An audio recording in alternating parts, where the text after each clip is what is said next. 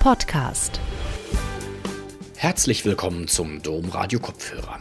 Ich bin Jan Hendrik Stehns und freue mich, Ihnen auch heute wieder etwas Aktuelles aus dem Themenbereich Kirche und Gesellschaft präsentieren zu dürfen. Während das Christentum, besonders auch die katholische Kirche, weltweit dynamisch wächst, befinden sich die europäischen Volkskirchen in einem dramatischen Niedergang. Die ererbte Form des Christentums scheitert an den Herausforderungen einer offenen Gesellschaft, in der sich die Menschen ihre Religion frei wählen. Die Krise ist eine enorme, aber auch eine von Gott eröffnete Chance und Notwendigkeit einer radikalen Neuformatierung der Kirche, ihrer Mission, ihres Selbstverständnisses und ihrer Theologie. Alexander Gard, Pfarrer der Stadtkirche in Wittenberg, sieht in der zu Ende gehenden Volkskirche die einzigartige Möglichkeit, zur vorkonstantinischen Urkirche zurückzukehren. Seinen Vortrag Untergehen oder Umkehren, warum der christliche Glaube seine beste Zeit noch vor sich hat, hielt Pfarrer Gard im Januar 2022 im Rahmen der Mittwochsgespräche im Düsseldorfer Maxhaus. Gute Unterhaltung.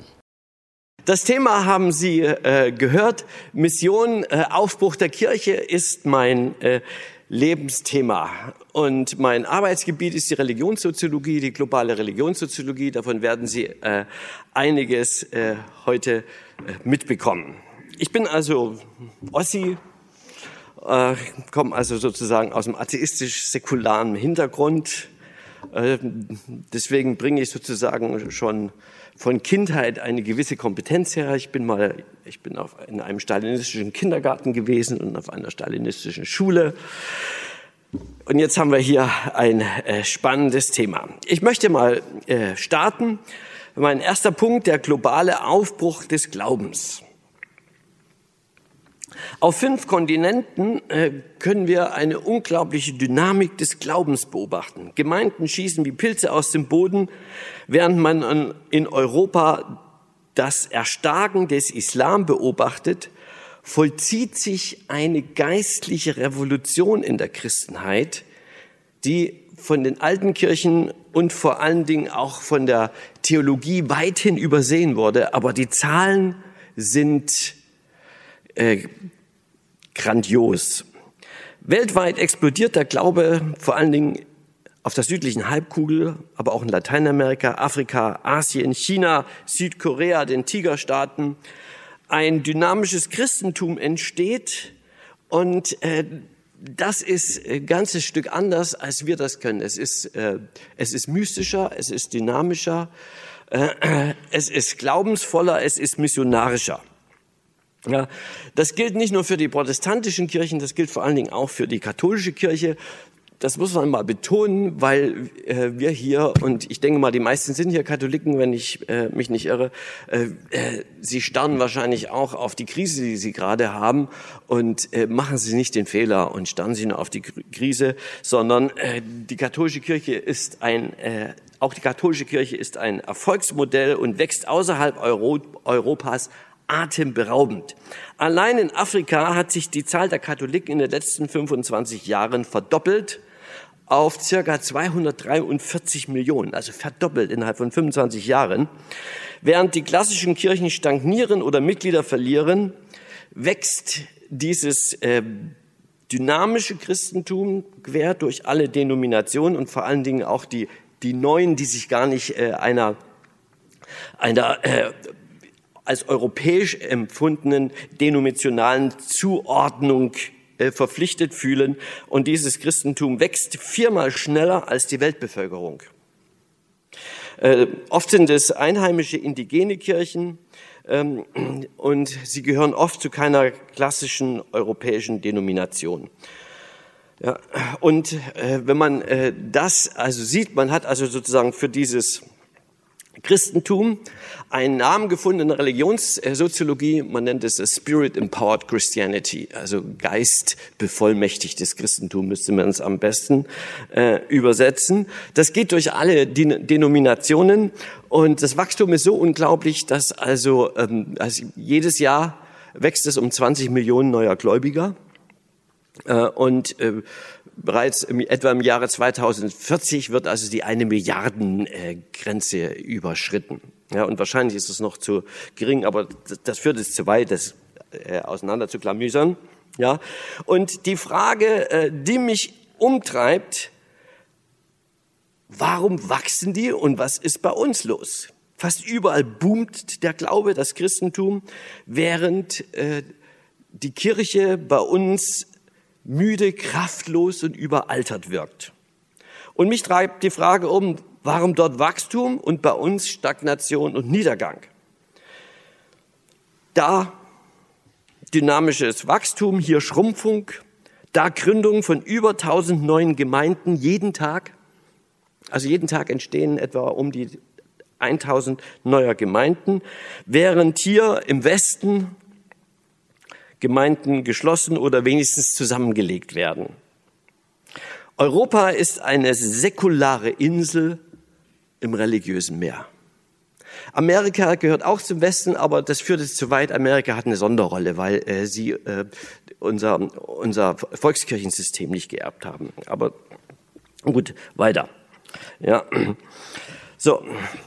Für Europa oder für uns, um zu verstehen, ja, eine sehr komplexe Entwicklung. Ich habe äh, diese komplexe Entwicklung äh, äh, dargestellt. Warum Niedergang bei uns, warum Aufbruch äh, äh weltweit? in dem Buch, was es da gibt. Ja, und zusammenfassend muss man sagen, äh, wir leben am Ende einer Ära. Also eine Ära geht zu Ende. Und zwar ist das äh, das Ende des Volkskirchenmodells. Dazu werde ich noch, das werde ich noch ein bisschen versuchen, in der gebotenen Kürze zu erklären. Das kirchliche System, das wir geerbt haben, ja, das aus sich aus, der Staat, aus einem Staatskirchentum heraus entwickelt hat, ist einfach nicht zukunftsfähig.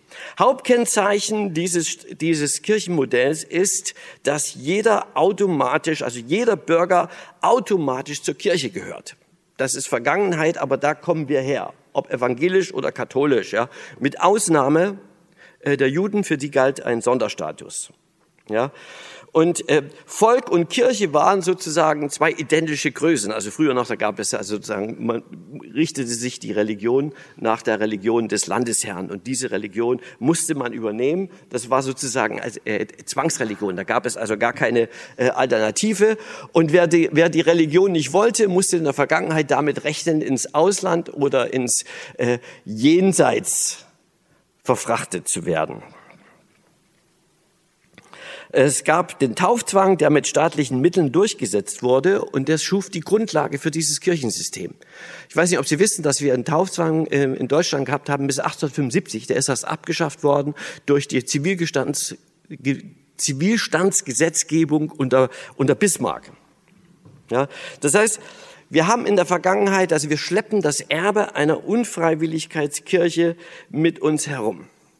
Und ähm, wir haben äh, seit äh, Aufklärung und seit Romantik äh, haben wir eine Entwicklung, dass der Glaube immer mehr zur Option, also zur eigenen Entscheidung wird.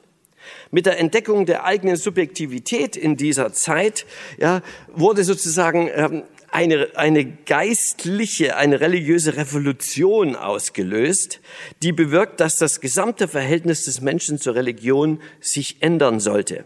1500 Jahre lang war Religion etwas, das man übernimmt, automatisch übernimmt.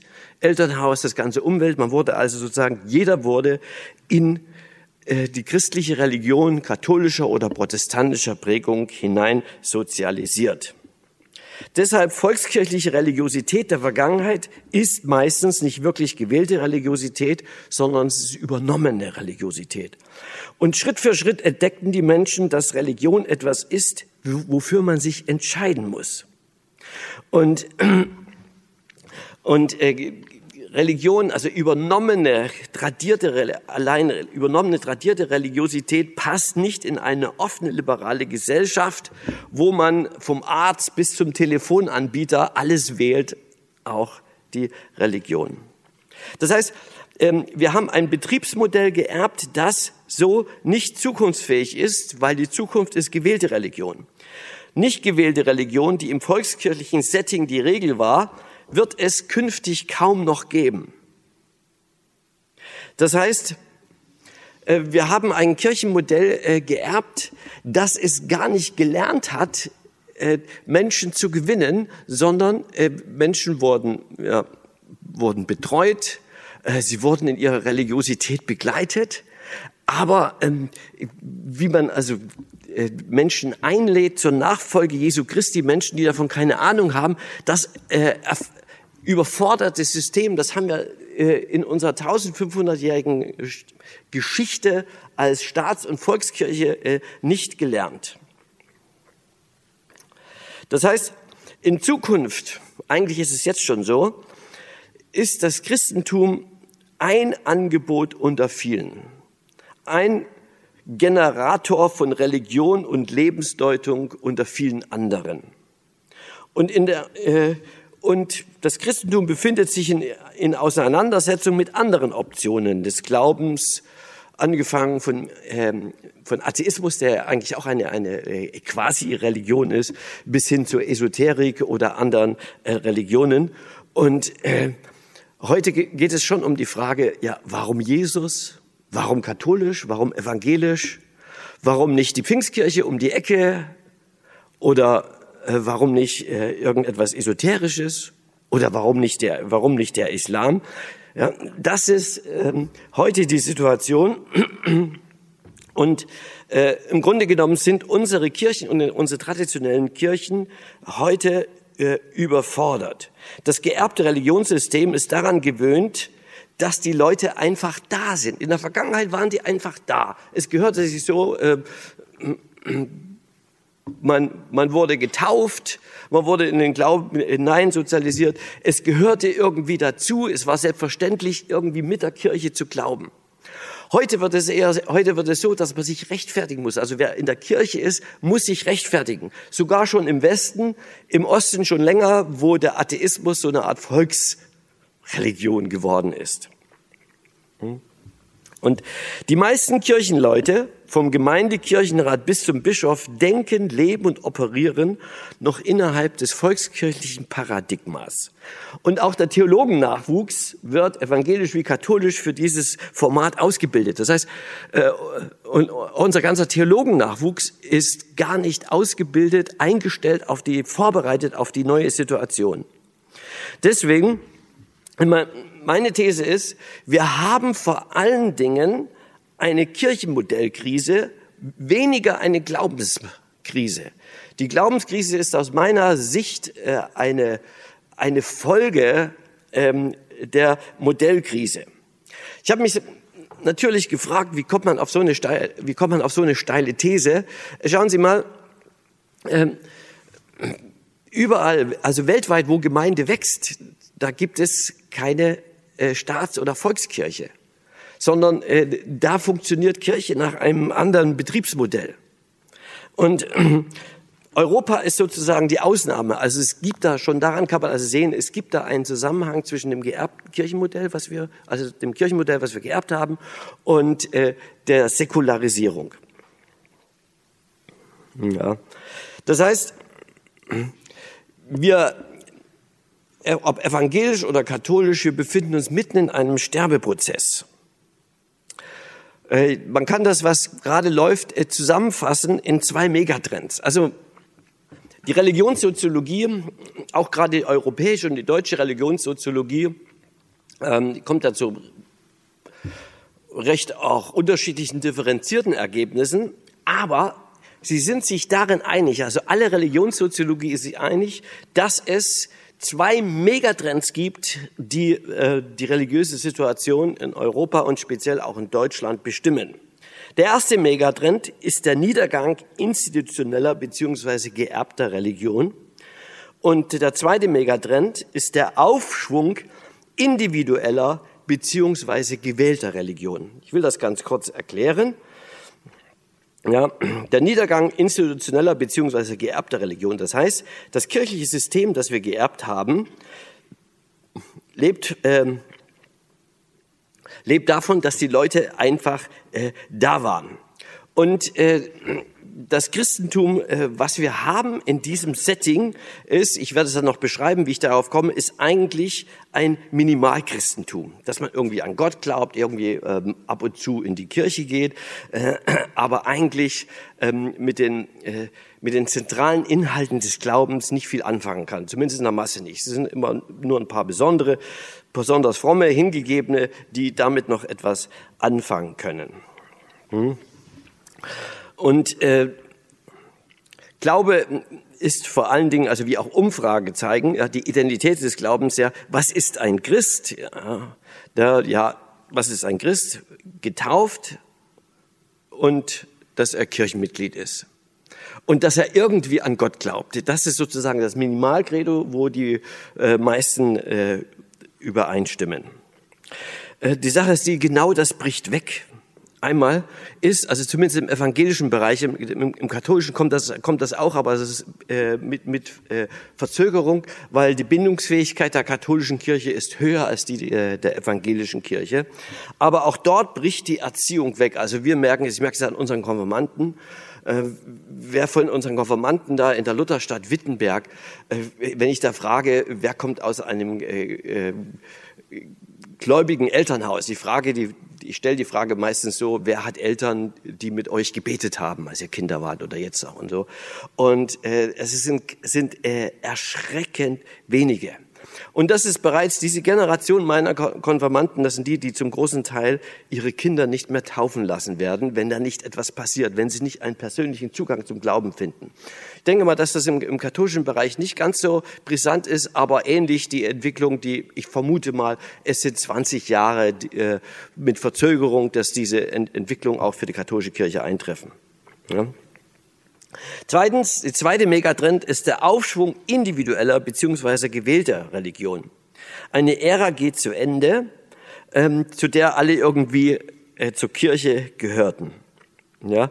Und äh, die Folge dieses Kirchenmodells ja, die Kirche hat etwas verlernt, was sie heute dringend braucht, nämlich missionarische Kreativität, Motivation, Kompetenz und Vollmacht. Ich erlebe unsere Kirchen, ob evangelisch oder katholisch, eigentlich als Bestandswahrer. Aber ich erlebe sie nicht innovativ, kreativ, weil wir haben so eine tolle Botschaft. Und es ist eigentlich genau die Botschaft, die den Nerv der Zeit trifft, werde ich dann noch etwas dazu sagen. Aber es geht an den Menschen vorbei. Die Menschen haben spirituelle Bedürfnisse, aber sie kommen selten auf die Idee, äh, bei den Kirchen anzuklopfen, weil sie uns nicht für geistlich, spirituell kompetent halten. Ähm, das ist in der katholischen Kirche ein bisschen besser, weil ich habe ausgesprochen gute geistliche Orte in den Klöstern erlebt. Ich fahre gerne, ich sage das mal, ich fahre sehr gerne auf katholische Exerzitien. Die sind einfach äh, klasse und was ich da an an, an, an lebendigen Christsein äh, erlebt hat, das hat mich, das begeistert mich und das hat mich auch immer wieder im Glauben vorangebracht. Genügte es früher einfach mit der Kirche zu glauben, braucht man heute Gründe für den Glauben und persönliche Zugänge zum Glauben. Das heißt, die Menschen müssen als Einzelne gewonnen werden. Wir brauchen also, wir brauchen missionarische Gemeinden. Wir haben das aber nicht gelernt. Wir haben das nicht in unserer Tradition. Wir, wir stecken im Betreuungsmodell. Jetzt habe ich erstmal genug Negatives gesagt. Jetzt kommen drei gute Nachrichten. Ich habe ja ein positives Thema und was ich auch zu sagen habe, dass der, dass der Glaube wirklich eine gute Zukunft hat, das ist meine äh, Überzeugung. Aber ähm, es hat auch einige Voraussetzungen. Ja, also drei gute Nachrichten. Was bedeutet das eigentlich an Positiven äh, der Niedergang dieses Kirchenmodells? Einmal, zum ersten, erstes habe ich genannt, Salz und Licht. Jesus hat gesagt, ihr seid das Licht der Welt, ihr seid das Salz der Erde. Also ähm, Kirche ist eigentlich so, wie sie der Herr gemeint hat, wie uns das Neue Testament beschreibt und wie auch die ersten 300 Jahre des Christentums gelebt worden, ist Kirche eigentlich Kontrastgesellschaft. Kontrast ein Gegenmodell zur Bürgergesellschaft. Der Begriff Kontrastgesellschaft ist übrigens, äh, geht zurück auf einen großen katholischen Theologen, Gerhard Lofink, Ja, äh, der hat ein Buch geschrieben, es ist immer noch ein Klassiker und großartig. Äh, Wie hat Jesus Gemeinde gewollt, heißt dieses Buch. Also ist äh, unbedingt lesenswert. Das heißt, Kirche in Zukunft wird, muss werden, Jesusförmiger. Kirche ist, wie wir sie kennen als Volkskirche, ist eigentlich nicht biblisch. Zum Volkskirchensystem äh, gehört das Volkskirchensystem gehört gar nicht wesensmäßig zum Christentum. Wir finden es weder in der, in, der, in der Bibel, also im Neuen Testament, noch in den ersten drei Jahrhunderten. Ja, sondern das Volkskirchensystem hat sich, äh, hat sich als, zur, hat sich als Staatskirche äh, entwickelt. Ja, ja, Stichwort 380, sage ich da noch was dazu.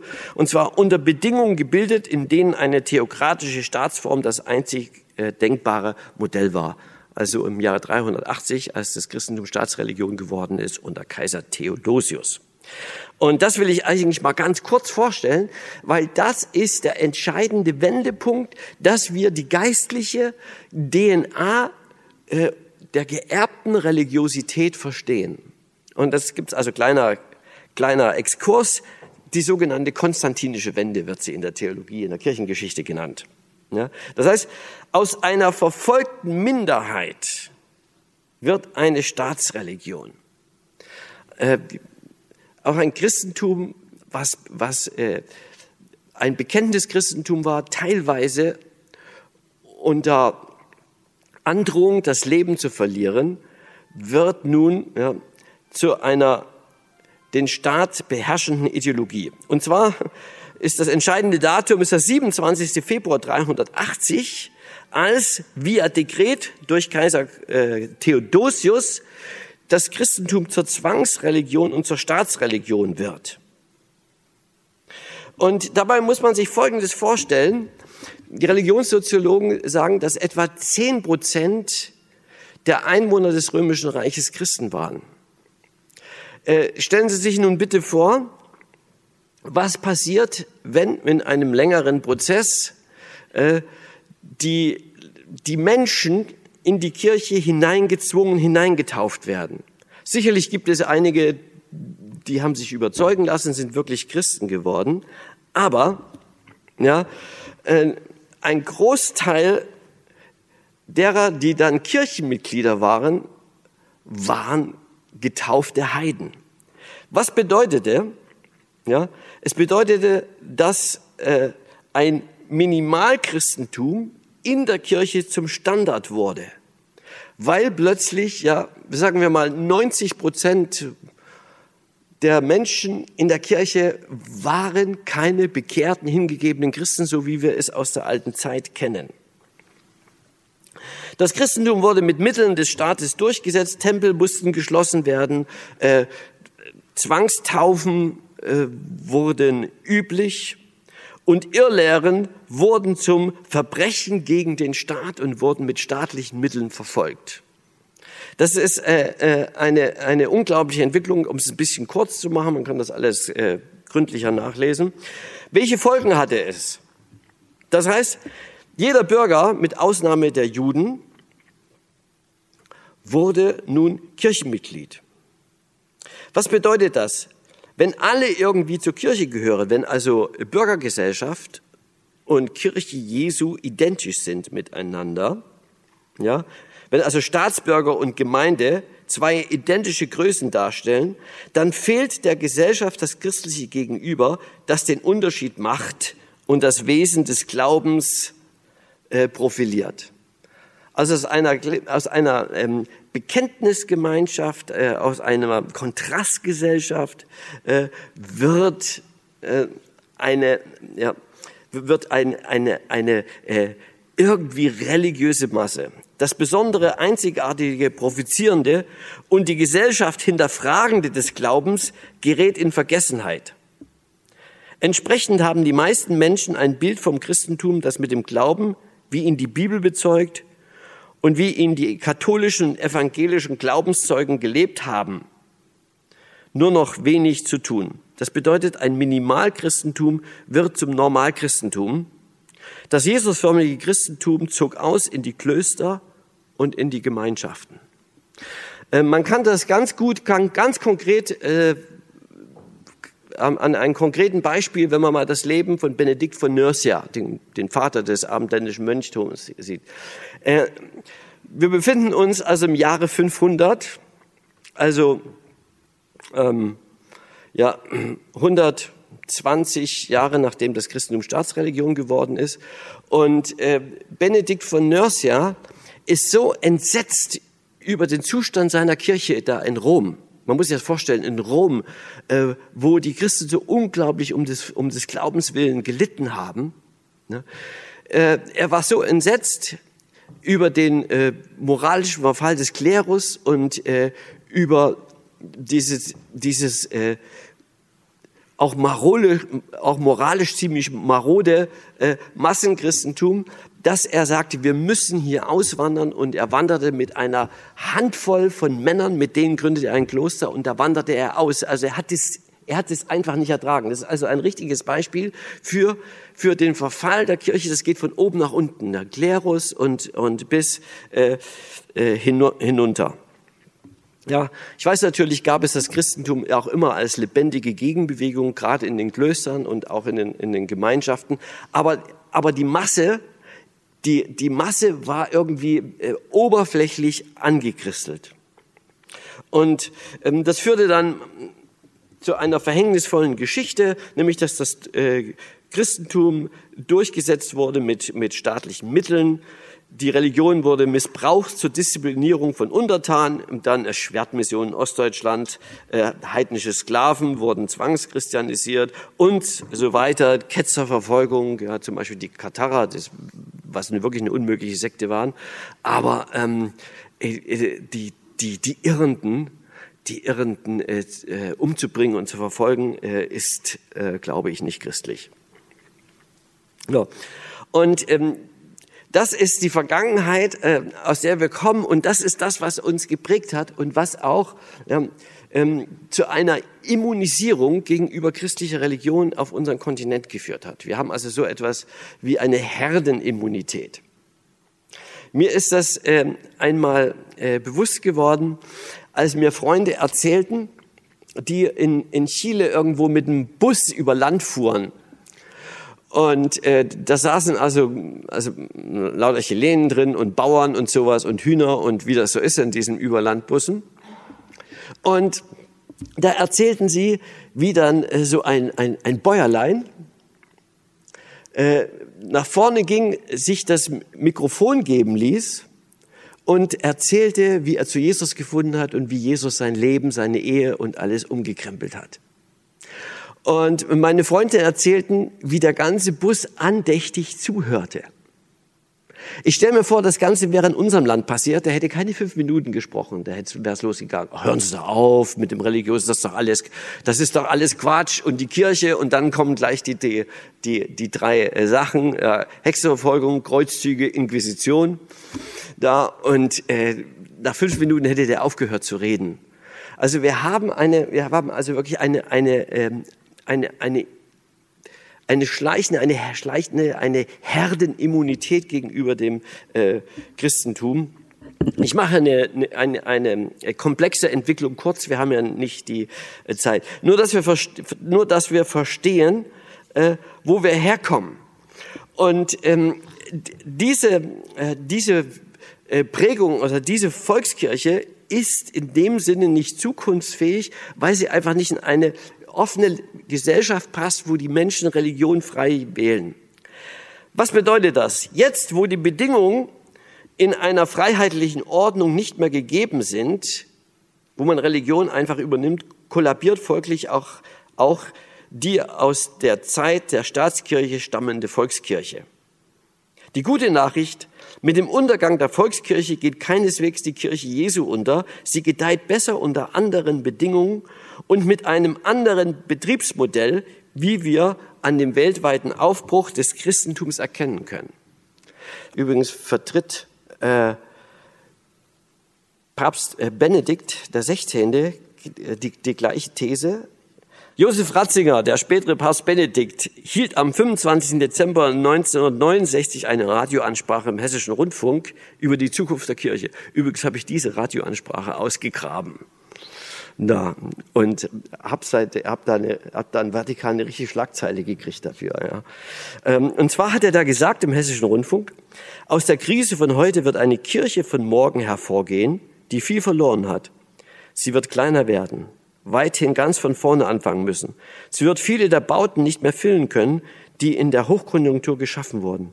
Sie wird mit der Zahl der Anhänger viele ihrer Privilegien in der Gesellschaft verlieren. Sie wird sich sehr viel stärker als Freiwilligkeitsgemeinschaft darstellen, die nur durch Entscheidung zugänglich wird. Aus einer verinnerlichten und vereinfachten Kirche wird eine große Kraft strömen. Denn die Menschen einer ganz und gar geplanten Welt werden unsagbar einsam sein. Sie werden, wenn ihnen Gott ganz entschwunden ist, ihre volle schreckliche Armut erfahren. Aber ich bin auch ganz sicher darüber, was am Ende bleiben wird. Nicht die Kirche des politischen Kultes, sondern die Kirche des Glaubens. Sie wird wohl nie mehr in dem Maße die gesellschaftsbeherrschende Kraft sein, wie sie es bis vor kurzem war. 1965 hat es gesagt. Aber sie wird von neuem blühen und den Menschen als Heimat sichtbar werden, die ihnen Leben gibt und Hoffnung über den Tod hinaus. Ja, genau. Also wir sind bei den guten Nachrichten. Ja. Die gute Nachricht lautet also, ja, mit dem Sterben der Volkskirche geht die Kirche Jesu nicht unter, sondern sie wird Jesusförmiger. So könnte man das äh, zusammenfassen. Das heißt, aus einer Kirche für alle wird eine Kirche derer, die den Glauben kennen und bekennen. Weniger als institutionelles Ritual im Gottesdienst, sondern als Zeugnis im Alltag. Äh, Rodney Stark ist ähm, Religionssoziologe, Amerikaner, Lutheraner, mein Lieblingsreligionssoziologe, äh, der hat den, der hat den besten Durchblick.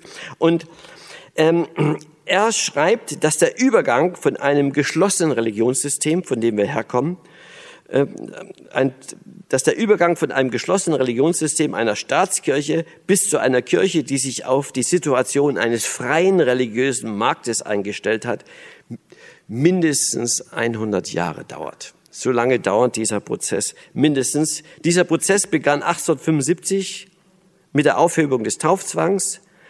Der nächste Schritt war 1919 die Trennung von Kirche und Staat, von Kirche und Staat.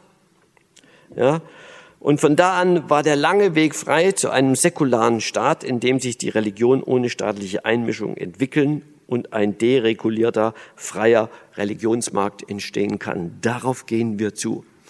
Ähm, ich, ich, merke das besonders, ich bin ja Berliner, ich merke das besonders in, in, in Berlin. Ähm, welche, welche Gemeinden da wachsen. Es gibt unglaublich wachsende Jugendkirchen dort mit, mit, mit äh, knapp 1000 Gottesdienstbesuchern. Sie treffen sich zum Teil in Fabrikhallen und so, äh, verweigern sich äh, den klassischen Denominationen. Ähm, und es ist sehr interessant, äh, was sich da tut. Ähm, ich ich untersuche, ich, mein, mein nächstes Buch wird darüber handeln, dass ich da einfach mal diese, diese Kirchen untersuche, was daran toll ist und was daran nicht so toll ist.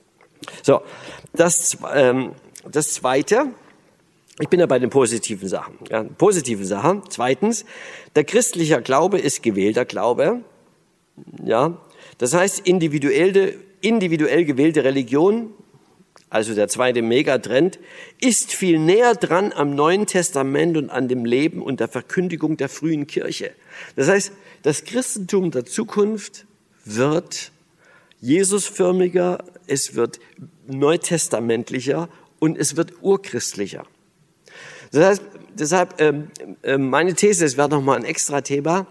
Meine These ist, wir brauchen so etwas wie äh, eine eine Wende, so wie es eine, eine konstantinische Wende gab, brauchen wir heute eigentlich eine vorkonstantinische Wende. Das heißt, dass wir zurückgehen, wie ist das Christentum in den ersten drei, 300 äh, Jahren gewachsen?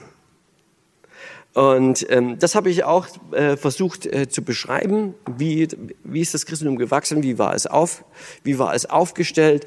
Ganz ähm, besonders hilfreich ist ein Buch auch von Rodney Stark, Uh, The Rise of Christianity heißt es, also der Aufstieg des Christentums, wo er die Gründe als, als kühler Religionssoziologe, wo er die Gründe, Gründe beschreibt für den Siegeszug des Christentums in den ersten 300 Jahren. Kann man unheimlich viel lernen. Und meine These ist, im Grunde genommen muss man gar nicht so viel neu erfinden. Man muss einfach nur die zehn, die zehn Wachstumsprinzipien der alten Kirche verstehen und die sozusagen umsprechen auf unsere Situation, neu inkulturieren da, äh, da hat man es, äh, wie Kirche äh, wächst. Das Christentum ist ursprünglich eine Konversionsreligion. Das heißt, wenn, wenn christlicher Glaube in Zukunft gewählter Glaube ist, befinden wir uns nahe an dem, wie äh, die Bibel und wie die alte Kirche Glaube verstanden hat. Und das Ganze knüpft einmal an ähm, an das Alte Testament, denn dort war die Botschaft, die zentrale Botschaft der Propheten war, kehrt um. Das gleiche bei Johannes der Täufer, kehrt um und als Zeichen eurer Umkehr lasst euch taufen. Und auch bei Jesus in den sogenannten Summarien, sagte ich, ja, war das auch, ja, kehrt um und glaubt an das Evangelium, denn das Himmelreich ist nahe herbeigekommen, heißt es in den Semeien. Auch Paulus bringt seine apostolische Botschaft auf den Punkt mit den Worten, lasst euch versöhnen mit Gott. Und mit diesen Leuten, mit denen sich, die sich haben versöhnen lassen mit Gott, mit denen hat er dann äh, Gemeinden gegründet. Hm? Das bedeutet, der Aufschwung gewählter Religion hat durch etwas, durchaus etwas Positives und Gottgewolltes, nämlich dass das eigentliche Wesen der Kirche als Gegenüber und Alternative zur säkularen Bürgergesellschaft mit ihrem Hedonismus und mit ihrer Konsumfixierung, mit ihrem Atheismus, mit ihrer äh, Selbstverherrlichung, dass das möglich wird. Kirche wird wieder Salz und Licht der Welt. Und das verleiblicht sich in Zukunft besser. Ich komme ja aus der DDR. Da hatten wir eigentlich in der Kirche, sowohl evangelisch wie katholisch, erste Ansätze für diese Entwicklung, als die Kirche die freie und religiöse Alternative zur Diktatur mit ihrer atheistischen Staatsdoktrin war. Wir hatten da schon mal ein bisschen Ahnung, aber dann wurde ja wurde ja alles platt gemacht und äh, komplett das westdeutsche Kirchensystem übernommen. Und man war der Meinung, wir können jetzt die Volkskirche wieder restaurieren, was sich aber schon nach kurzer Zeit als eine totale kirchliche Illusion entpuppt hat. Das, äh, aus dem Religionssystem damals der DDR, woher ich komme, war es so, wer sich für die Option des christlichen Glaubens entschieden hat, ja, der musste auch damit rechnen, Nachteile in Kauf zu nehmen. Der musste damit rechnen, dass er, nicht studieren kann. Ich durfte kein Abitur machen. Ich habe mein Abitur dann später auf dem kirchlichen Gymnasium nachgeholt und die Zeit überbrückt mit einer Krankenpflegeausbildung, habe aber nie in dem Beruf gearbeitet, weil ich eigentlich was anderes wollte. Ja. Aber wer, wer den Glauben als, als, äh, als gewählten Glauben hat, wird diesen authentischer und begeisterter leben und verkünden. Und die Auswahl aus einer Fülle von weltanschaulichen und religiösen Angeboten beinhaltet ja, dass sich, dass man sich mit den Gründen seiner Wahl eingehend beschäftigt hat. Das heißt, Glaube als Option macht sprachfähig. Die meisten Leute, die ich kenne, auch gerade im volkskirchlichen Setting, die sind, die sind nicht sprachfähig. Sie, Sie sagen ja, ja, ich glaube irgendwie in Gott. Ich, ich, ich glaube, dass da was ist, Herr Pfarrer. Das ist immer die, die, die Formulierung, die elegante Formulierung, ähm, in, hinter der man äh, seine äh, Ahnungslosigkeit versteckt. Und der dritte Vorteil, ja, das dritte positive Nachricht, ja, der christliche Glaube besitzt eine zunehmende Relevanz, eine zunehmende Bedeutung. Es gibt ja den Einwurf, höre ich sofort, kann ich, also wenn ich meine Vorträge halte auf Fachkonventen, äh, ist immer der Einwurf, ja, die Menschen haben keine Interesse am Glauben, äh, sie sind zugeballert mit allen möglichen, mit Medien, mit Genuss, mit Zerstreuung, mit Stress und so weiter. Ähm, man kommt sich vor wie ein Schuhverkäufer in einem Land, in dem alle barfuß gehen wollen. Und ähm, meistens nickt man dazu und ich sage, nee, das stimmt nicht. Es stimmt nicht. Denn die Sehnsucht nach spiritueller Selbstvergewisserung in einer komplizierter werdenden und bedrohenden Wirklichkeit wächst enorm. Und die Fragen nach Identität, Sinn, Wahrheit, Zukunft, Gotteserfahrung, Gemeinschaft sind präsenter denn je. Und das ist unsere christliche Kernkompetenz. Also, liebe Leute, wo ist das Problem? Okay, wir haben, ähm, ähm, wir haben, eine, wir haben gegen eine, eine, eine Herdenimmunität gegenüber dem christlichen Glauben zu kämpfen. Dennoch, der christliche Glaube ist das Beste, was es gibt für unsere Gesellschaft. Und ich als Gemeindegründer, ich habe ja zwei Gemeinden im Atheismus in Berlin gegründet, mit vielen Leuten aus dem atheistischen Hintergrund. Und es ist möglich, dass Menschen zum Glauben finden. Aber ich habe gemerkt, es ist, es ist nicht möglich in einem, Betreuungs, in, in einem Betreuungskirchen-Setting, also in einem volkskirchlichen Setting, sondern da zählt eine, also muss man ganz neu aufbrechen. Ja. Was bedeutet das jetzt? Ich habe hier fünf Handlungsfelder für eine zukunftsfähige Kirche. Fünf Handlungsfelder. Nämlich Gott, ähm, Gott eröffnet unglaubliche Chancen. Wir brauchen uns nicht zu verstecken. Und mir geht eigentlich das Gerede von der Kirchenkrise ziemlich auf den Keks, weil es ist äh, eurozentrisch, germanozentrisch, es ist ein Tunnelblick. Man muss nur mal äh, global denken und äh, diese Bewegung Gottes, die Kirche Jesu, als globale Bewegung des Heiligen Geistes verstehen. Fünf Handlungsfelder. Das erste Handlungsfeld die Kirche der Zukunft, die wachsen wird und die die Menschen erreicht, wird eine missionsgeformte Kirche sein. Das heißt, dass die Kirche radikal auf Mission umstellt. Und ich weiß, das ist eine Überforderung, aber diese Forderung ist alternativlos, wenn die Kirche nicht äh, in einer totalen Bedeutungslosigkeit versinken will. Die Kirche funktioniert weithin im Betreuungsmodus. Das heißt, die Menschen, die wir haben, wir sakramentalisieren sie, wir parochialisieren sie, das heißt, sie werden eingepfarrt und wir versorgen sie mit, äh, mit gewissen äh, Service an den Eckpunkten ihres Lebens. Zumindest ist das die ähm, evangelische Beschreibung. Also die kommen zu uns, wenn sie, wenn sie heiraten wollen, wenn sie noch in der Kirche sind, ja, oder, die, oder dann spätestens zur Beerdigung, da sind das dann die Angehörigen, obwohl das immer mehr zurückgeht. Ja.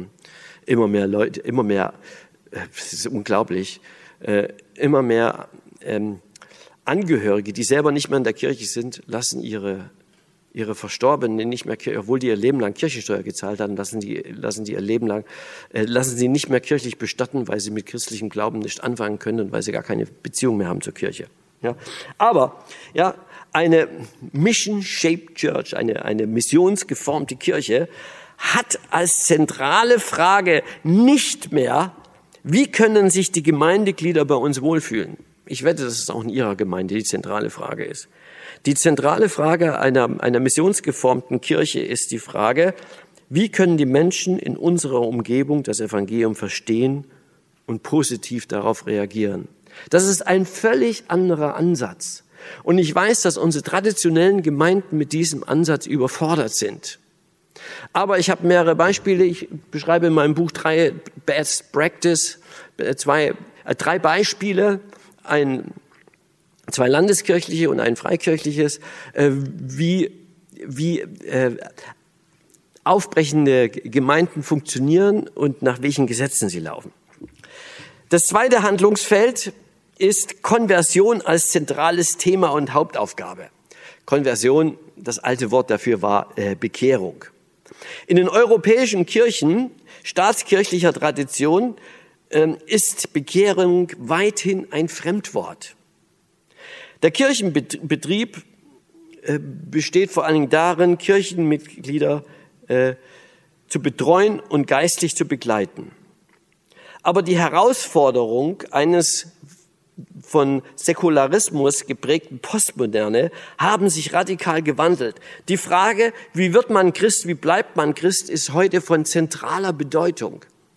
Und wir müssen Glaubenskurse entwickeln, Zugänge entwickeln, dass die Menschen, äh, dass die Menschen eine Chance bekommen, einen liebenden, erfahrbaren Gott kennenzulernen. Das heißt, die Kirche der Zukunft wird ihre Hauptaufgabe darin sehen, Menschen für das Christusheil zu gewinnen. Und äh, auch die Kirchenmitglieder, denen geht es nicht mehr nur darum, ja, äh, wie werde ich am besten betreut. Ähm, was mir überhaupt, was mir überhaupt äh, bei Kirche auf, auffällt, ich ganz provozierend, die, die in der Kirche sind, hindern die, die nicht in der Kirche sind, daran zu Gott zu finden, weil sie alle, weil sie alle, alle missionarische ähm, Aktivität ähm, im Keim ersticken, weil sie den ganzen Kirchenbetrieb nur für sich selber machen. Also wir drehen uns um uns selber. Das, äh, das zeigt sich auch daran, dass wir alles Geld, was wir einnahmen, das, das äh, verwenden wir zum großen Teil für uns äh, selber. Das bedeutet nicht weniger als ein totaler Systemwechsel von einer Betreuungskirche hin zu einer Missionskirche. Ich habe diesen Systemwechsel beschrieben anhand der anglikanischen Kirche. Das ist auch eine Staatskirche als ein Beispiel, wie eine Staatskirche aufbrechen kann. das ist also phänomenal. Ich war oft in England, habe das da studiert und das ist großartig, was sich da tut. Drittens, eine, äh, ja, drittes Handlungsfeld ist der Heilige Geist. Also ich nenne es eine dynamische Pneumatologie. Pneuma ist Geist, Pneumatologie ist die Lehre vom Heiligen Geist. Das heißt, dass wir die Dynamik des Heiligen Geistes wieder entdecken.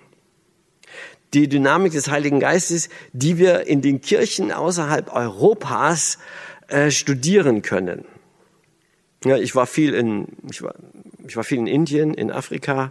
Äh, ich bin mit, mit ähm, mit dem Senior Pastor mit äh, einer, einer wachsenden Gemeinde in Nairobi, die lauter äh, Tochtergemeinden äh, gründet, äh, befreundet und mich fasziniert hat immer wieder, wie die, wie die äh, Gemeinden gründen, wie expansiv sie sind. Die jüngste Gemeindegründung, die ist phänomenal. Das sind die mit, mit ja, also die, die Muttergemeinde sind jetzt ungefähr so 3000 Gottesdienstbesuchern. Ähm, äh, das sind die mit 50 Leuten, haben die eine neue Gemeinde gegründet. Die haben ja, die haben eine, eine Bar, die pleite gemacht hat.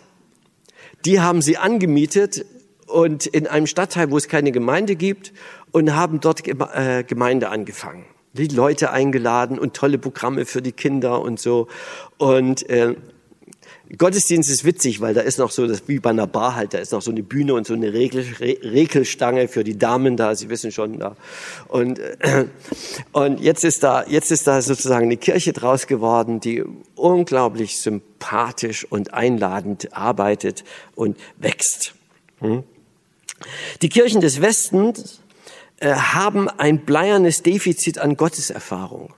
Das ist eins unserer Hauptgründe, weil ich merke, die Menschen hungern nach Gotteserfahrung, gerade junge Leute. Wenn, wenn ich dran denke, ähm, an manche Abende am, am, am Lagerfeuer oder, oder äh, irgendwelche Themen, so wie jemand anfängt zu erzählen, wie er Gott erfahren hat, wie, was er mit Gott erlebt hat, äh, werden die Leute aufmerksam und sagte, erzähl mehr davon, wie, was. Äh, Gott kann man erfahren und, äh, und äh, da kommt ganz schnell ein Gespräch in Gang und man ist dann ganz schnell äh, bei, bei dem Kern des Glaubens, nämlich Jesus Christus, der, äh, der eine Freundschaft mit Gott eröffnet. Ich entdecke, ja, ja, ein bleiernes Defizit an Gotteserfahrung, dafür aber umso mehr Gelehrsamkeit, Moral, Belanglosigkeit und Langeweile in unseren Kirchen. Ja? Ähm, das bedeutet, ähm, die Kirche der Zukunft wird äh, den Heiligen Geist neu entdecken. Und das ist ein unglaubliches äh, Arbeitsfeld, wenn wir haben äh, eine unterentwickelte Pneumatologie. Pneumatologie ist so etwas wie eine, eine Leerstelle mit Doppel-E. Der Heilige Geist aber macht Kirche und Glaube lebendig. Religiosität Religiosität ist, die ich also weithin erlebe in Europa, ist wie ein Handschuh ohne Hand. Erst wenn die Hand Gottes, wenn der Heilige Geist da drin ist, dann wird Glaube, wird Religiosität lebendig. Leute arbeiten engagiert mit, es gibt Taufen, es gibt Bekehrungen. Aber wie kommt das? Das heißt, wir brauchen eine Pneumatologie. Ich habe so eine Pneumatologie äh, entworfen, äh, ganz praktisch, ja, vom Neuen Testament und von der Erfahrung der Kirchengeschichte her. Äh, in diesem Zusammenhang äh, ein Zitat, was sich für eines der großartigsten Zitate handelt, äh, von Karl Rahner, einer der ganz großen Theologen, katholischen Theologen des 20. Jahrhunderts. Der hat in den 60er Jahren etwas gesagt, was wir heute erst so richtig anfangen zu verstehen. Nämlich, der Christ der Zukunft wird Mystiker sein, einer, der etwas erfahren hat, oder er wird nicht sein. Die Frage, wie kirchenferne Menschen das Christusheil ergreifen und erleben können, ist im Kern eine Frage nach dem Kommen des Geistes. Wie kann das Wunder, dass der Heilige Geist hier zutritt und Menschen für das Evangelium entflammt, bei uns Wirklichkeit werden? Wie kann die, die dreifache christliche Grunderfahrung zur Erfahrung von Menschen werden. Die, die dreifache christliche, ich nenne sie eine Grunderfahrung, weil das ist nichts was Besonderes, sondern das ist das Hauptmenü. Nämlich, äh, Gott liebt mich, er vergibt mir meine Schuld um Jesu Willen, er erfüllt mich mit dem Heiligen Geist. Das ist die dreifache christliche Grunderfahrung. Was ist bei uns das Problem?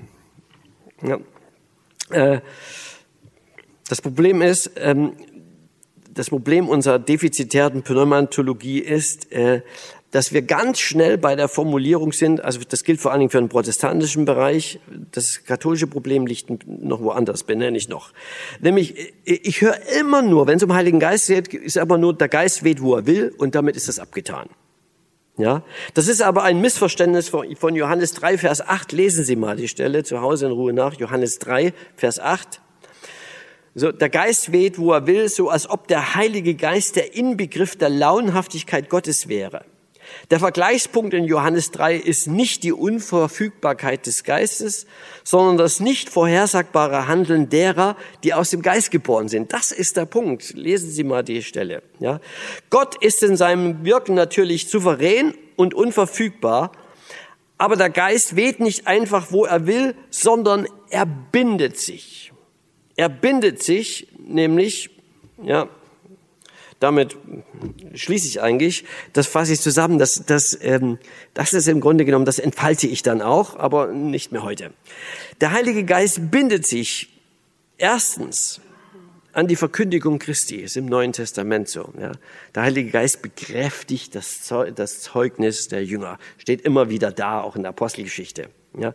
Also da, wo ein biblisch-apostolischer Christus verkündigt, äh, verkündet, erfahren und angebetet wird, da tritt der Heilige Geist hinzu und wirkt heilschaffend das neue Leben.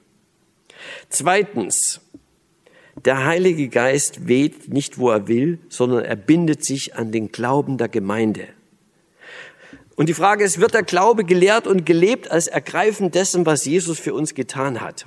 Jesus macht in dem Evangelium sehr deutlich, dass es einen engen Zusammenhang gibt zwischen dem Wirken des Geistes und dem Glauben der Menschen. Oft ist der Glaube, der das Ergreifen Gottes ermöglicht.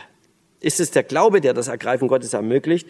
Jesus sagt immer wieder, also kommentiert äh, seine Heilung immer wieder, dein Glaube hat dich gesund gemacht, dein Glaube hat dir geholfen. Also wenn man das, wenn man die synoptischen Evangelien liest, dann merkt man immer wieder, es gibt da einen Zusammenhang. Und umgedreht heißt es ähm, in Matthäus 13, dass Jesus in seiner Heimatstadt konnte er äh, kein einziges Wunder tun. Und da heißt es, wegen ihres Unglaubens. Also offensichtlich blockiert der Unglaube das Wirken des Heiligen Geistes.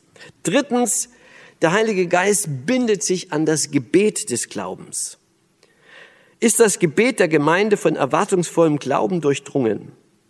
Der Heilige Geist ehrt den Glauben von Menschen. Im Glauben beten heißt in der Erwartung beten, dass Gott hin handelt. Wir finden das bei Jesus, bittet, so wird euch gegeben, klopft an, so wird euch aufgetan äh, und so weiter. Ja? Oder nochmal Jesus. Und alles, was ihr bittet im Gebet, wenn ihr Glauben habt, werdet ihr es empfangen. Matthäus 21. Und was war das viertens, fünftens?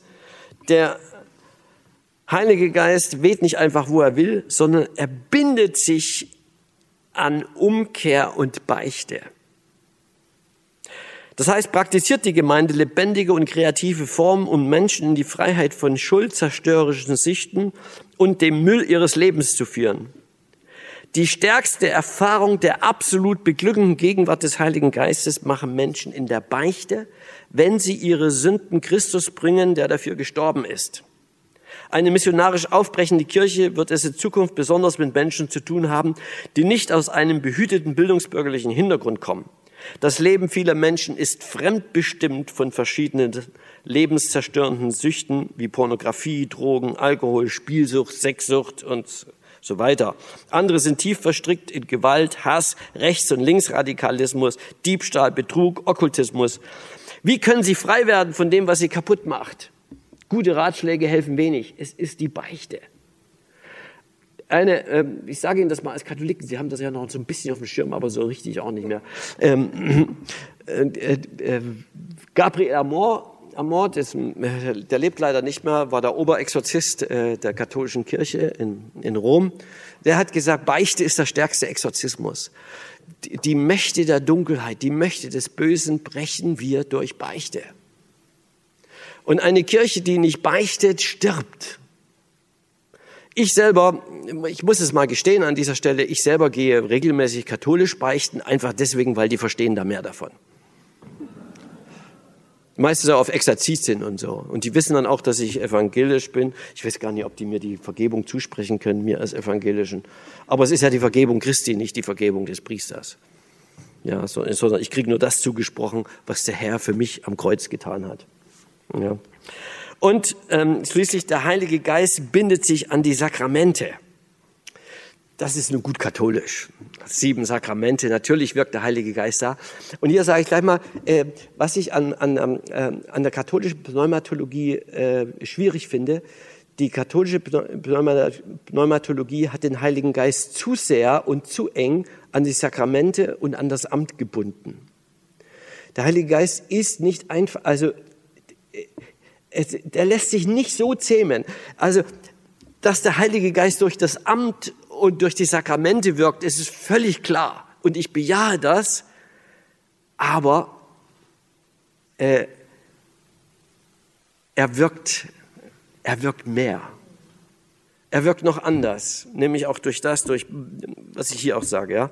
Und schließlich letztens, der Heilige Geist wirkt in der Anbetung Gottes.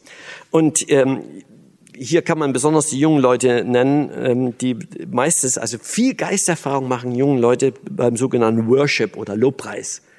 Wenn Gott äh, angebetet wird, ähm, ja, Sakropop, wie wir es heute nennen, ja, Lobpreismusik und so, äh, also da kann man Tränen sehen, da kann man sehen, wie Leute sich, oh, ich habe heute Gott erlebt und wie sie sich nachher bekehren und so. Und äh, eine sehr schöne Sache in, in Berlin ist die Berlin Worship Night äh, wo also ganze Nacht über Lobpreis und Verkündigung und äh, so verschiedene Einheiten, verschiedene Bands, da passiert auch geistlich wirklich was. Das ist also großartig. Äh, für die Charismatiker und die Pfingstler äh, hat äh, Worship, Lobpreis so etwas wie eine quasi sakramentale Funktion. Und äh, ihre Lieblingsbibelstelle ist äh, Psalm 22. Gott, Gott thront im Lobpreis seines Volkes. Domradio Kopfhörer. Weitere Informationen finden Sie auf domradio.de.